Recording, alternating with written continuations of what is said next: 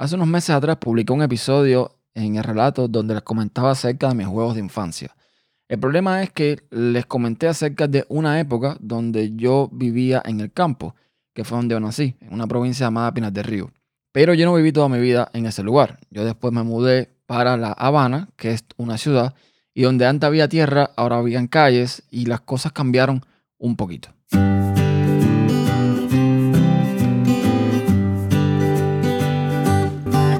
Soy Neto Costa y te doy la bienvenida a Relato, un podcast donde hablo sobre mis vivencias, experiencias o cualquier cosa que se me ocurra.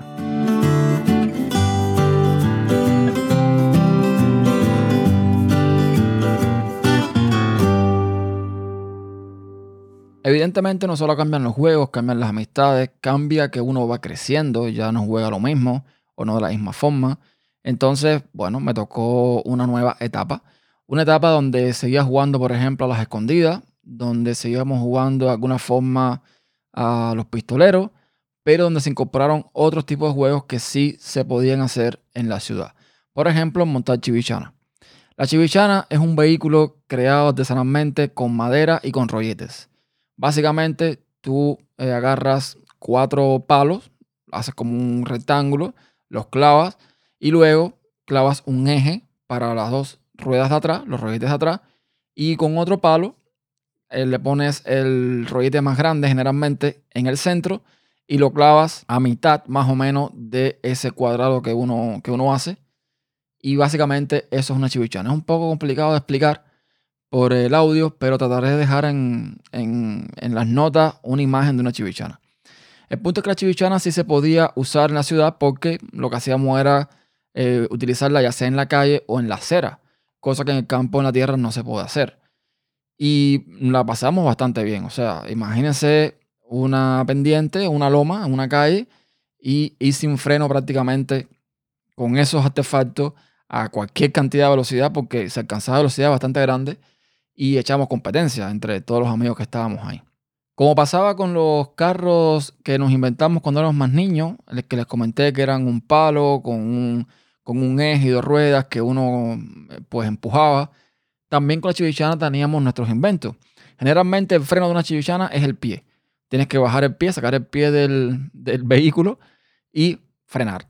Luego llegaron inventos de frenos con, una especie también de palo que clavábamos al lateral, cerca del rollete, con una goma en la punta para que esto hiciera contacto con, con el rollete y lo frenara. En fin, fue una época bastante, bastante divertida. Ya luego también llegaron los malacabezas los que entonces le ponían clavos a la chivichana en algunas partes para que cuando chocaran, eh, pues hacer daño. Luego venía que inventaba un tráiler para la chivichana, entonces ya no era una, sola persona una chivichana, sino que eran una especie de trencitos de chivichana, en fin. Había muchas, eh, muchas variantes con todo esto. Cuando la chivichana no era suficiente, pues frente al lugar donde yo vivía, donde vive mi mamá todavía el día de hoy, pues vive o vivió una pintora muy famosa que eh, se llama Amelia Peláez. Amelia Peláez, detrás del edificio donde yo vivía, tenía un taller. Un taller que era otra casa más, una casa de dos plantas, que tiene un patio muy, muy grande, que todo esto está cercado. Un lugar que con el paso del tiempo lo han ido utilizando para cosas de temas culturales. Y bueno, en aquel tiempo, pues no se utilizaba mucho. Se utilizaba, pero no tanto. Yo me acuerdo que allí, por ejemplo, creo que eran los fines de semana, habían talleres de pintura donde yo iba a dibujar. Eh, me gustaba bastante el dibujo. Dibujaba bastante bien, de hecho, y los fines de semana iba a hacer talleres de pintura ahí. Pero cuando estábamos entre semana, ese lugar prácticamente no visitaba a nadie. Y ahí es donde entrábamos nosotros a jugar. En ese patio grande había unos árboles inmensos que no dejaban prácticamente caer el sol, con lo cual nos pasábamos horas y horas ahí. Y estos árboles mm, desprendían una especie de boliches, que esos boliches, como se podrán imaginar, nos servían para jugar a tirárnoslos. Entonces, lo, interesante de esto era que esa casa, ese taller, tenía un segundo piso al cual eh, podíamos acceder a un balcón que está en ese segundo piso, subiendo por una de las ventanas, por la, por la reja que protege la ventana. Algunos nos subíamos ahí y entonces eh, jugamos como que esa era la fortaleza. Eh, los que estaban arriba, los que estaban abajo intentaban pues eh, adueñarse la fortaleza y era lanzamiento de boliche para arriba, lanzamiento de boliche para abajo. Aquello era eh, bastante divertido también en aquella, en aquella época.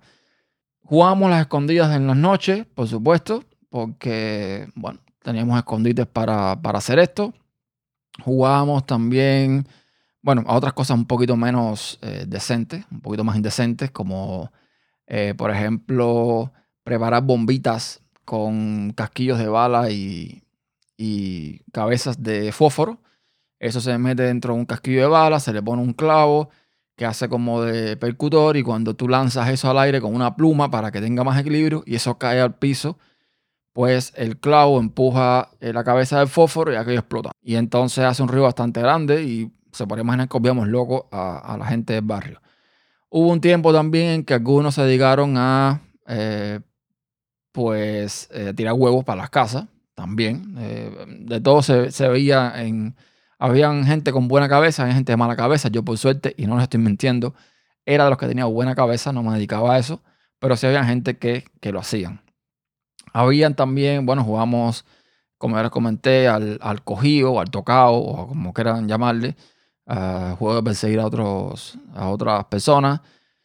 Por supuesto, el tema de las bicicletas, también, aunque ahí era un poco más peligroso porque ya estábamos en la ciudad como tal, el tráfico de carros era mucho más elevado con lo cual había, que tener más, más cuidado. Pero fuimos entrando a un momento en que la tecnología fue llegando y todos estos juegos que hacíamos de forma natural, que básicamente necesitábamos muy pocas cosas o podíamos utilizar recursos naturales para jugar, se fueron cambiando por videoconsolas, que fueron llegando, fueron llegando las videoconsolas, las computadoras, y fuimos cambiando entonces ya esos juegos más eh, físicos por juegos más mentales. Y bueno, así como fui creciendo de alguna forma en aquel, en aquel ambiente.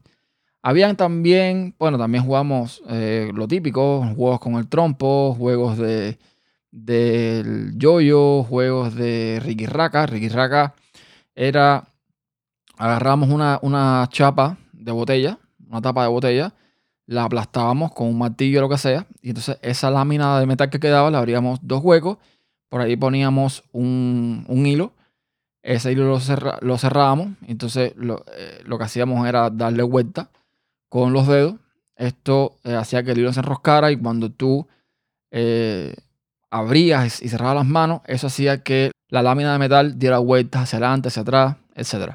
En fin, había un montón de cosas que se nos ocurrían, pero todo esto quedó desplazado por el tema de la tecnología. Ya después lo último que, eh, lo último que recuerdo que llegamos a jugar los amiguitos del barrio era el tema de, las computadoras. También los juegos fueron cambiando por cosas un poco más mm, serias, quizás, depende de cómo se mire, como por ejemplo la cría de palomas. Cría de palomas que no era simplemente por criar palomas, sino para eh, criarlas eh, y venderlas también, en muchos casos. Esto, esto es algo que yo no, nunca practiqué, no me gustaba mucho el tema ese de crear palomas, no me gustaba el ambiente que se generaba alrededor porque eh, llegó un punto en que lo que hacían la gente eran pues tratar de, con tus palomas, apropiarte las palomas de otras personas. Eso creaba problemas, eso creaba situaciones. Entonces yo, yo de ahí me, me fui alejando. Yo me fui metiendo más en el tema de tecnología, me fui metiendo más en el tema de la informática.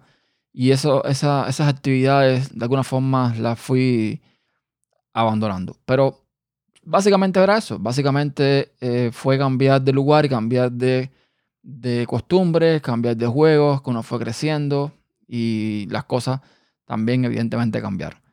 Y nada, era eso lo que quería comentarles en este episodio bien cortito acerca de mi otro tipo de juego, los que fui jugando eh, después de esta época que les comenté en el, en el otro episodio de hace cuatro meses.